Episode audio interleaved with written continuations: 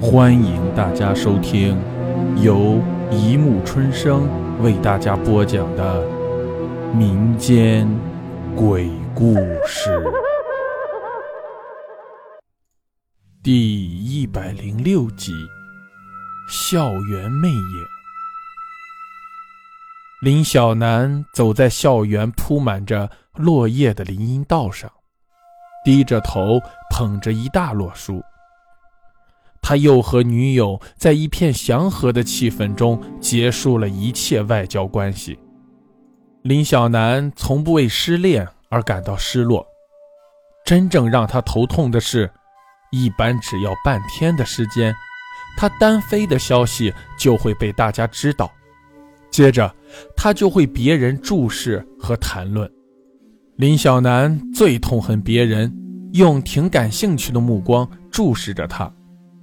若不是明天考试，他会一直窝在寝室里，盘算着下一步如何建立良好的国际新秩序。他无所谓失恋，但是优秀的林小楠不能不及格。到哪里去呢？林小楠的目光落在了正投下一片阴影的三教。三教永远是安安静静的在那里。就像他唯一深深爱过的女孩小杰。不知为何，林小楠忽然觉得有点冷，但是他还是毫不犹豫地走了进去。三教是一座围城式的三层小楼，四面的教室围出一个小小的院落，院落中是一个花坛。站在中间的小院里。你是无法看见教室里发生了什么的，但是在教室里，你却可以清晰的看见园子里的一举一动。哈 哈哈，今天是什么日子？林小楠发现偌大的教室竟然没有一个人，他不仅为自己觅得了一个安静的蜗牛壳而高兴。哦，不对，有一个女孩子坐在他前面。大约十几排的地方，它仿佛是透明的，你的眼光好像能从他的身体中穿过，以至于林小楠直到坐下才发现他的存在。哎，真是天涯何处无芳草！林小楠想和他打个招呼，可不知为何话到嘴边又吞了下去。哎，算了，现在大多数女孩。后面看见想犯罪，侧面看见想后退，正面看见，哼，想自卫。于是，他低下头，但是今晚却少了点心思，多了点不安。时间不知过去多久，林小楠觉得眼睛酸溜溜的，干什么好呢？请问现在几点了？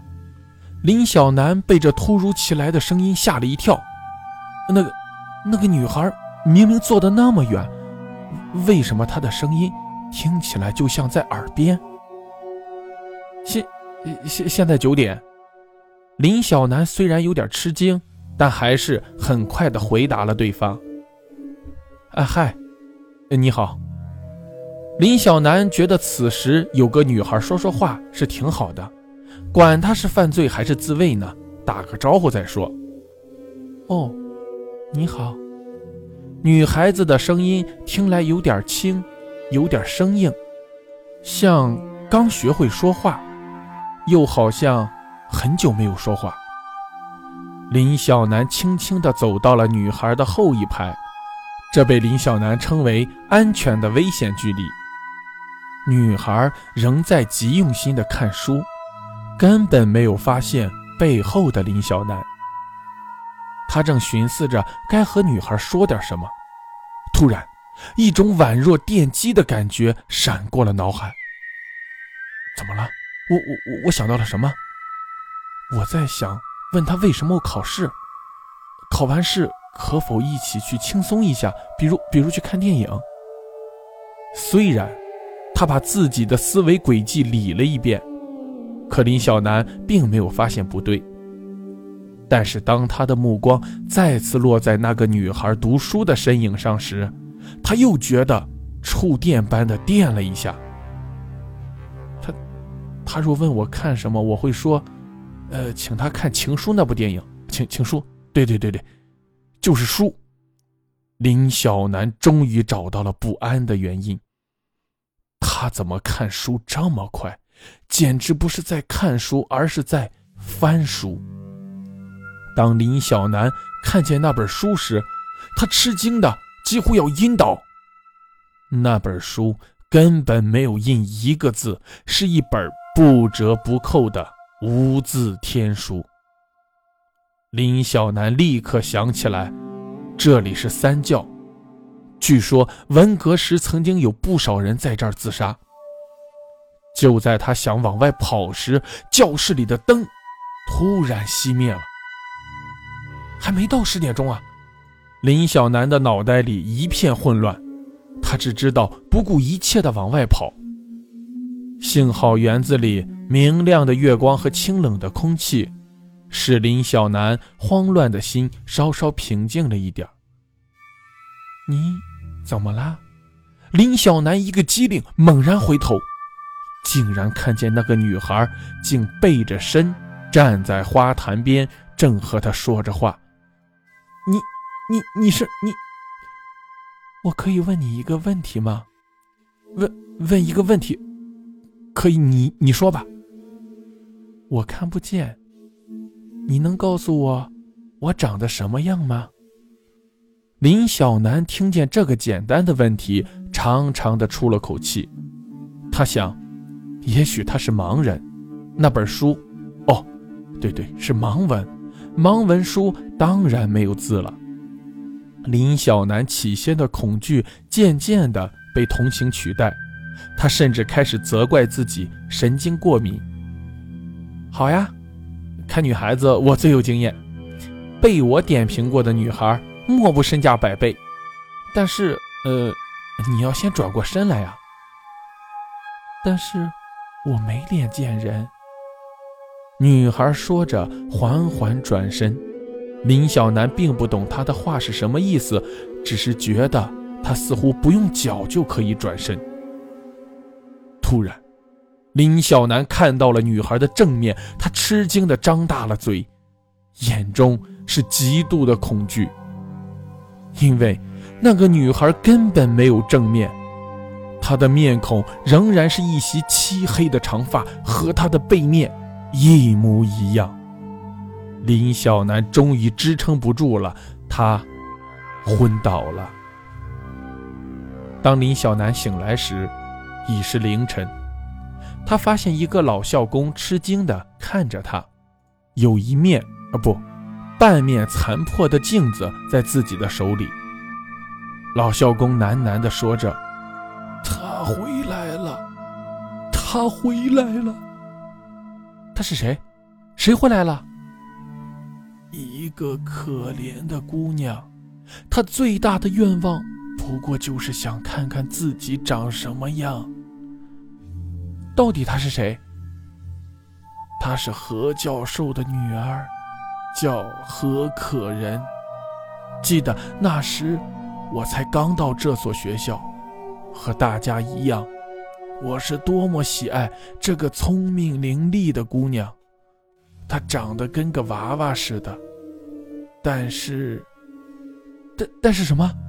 林小南不知不觉地跟着老校工回到了多年之前，仿佛他也见到了那个人见人爱的小女孩。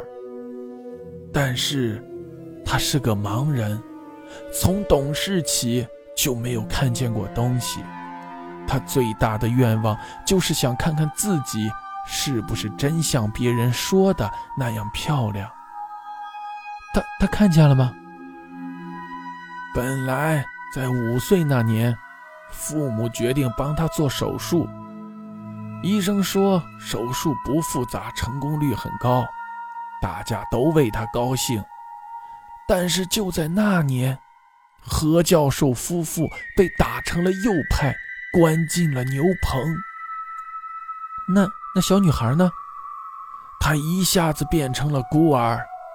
幸好有大家偷偷照顾着，可是手术是没法子做了，人也变得呆呆的，一天到晚只是说我长得什么样。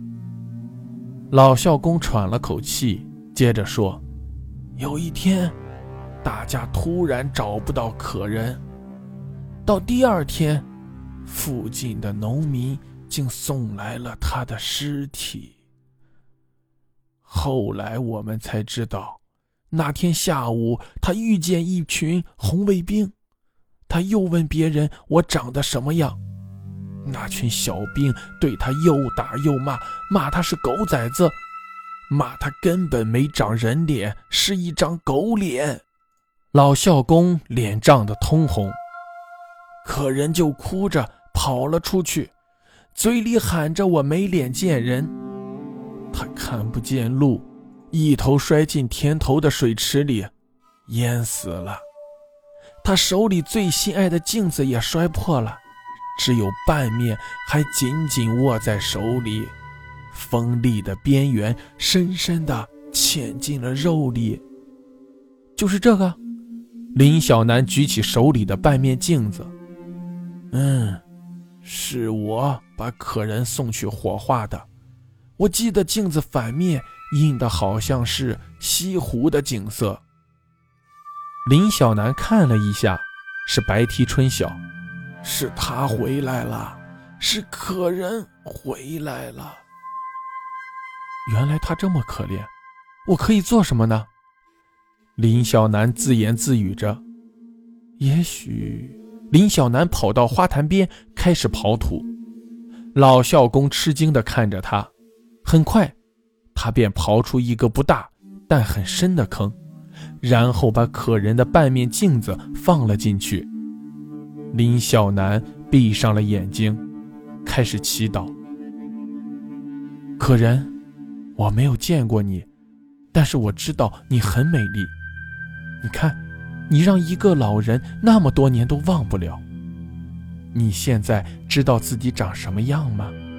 如果不知道，就看看这花吧，因为你和他们一样美丽。林小南默默念完祈祷，张开了眼睛，准备把土掩回去。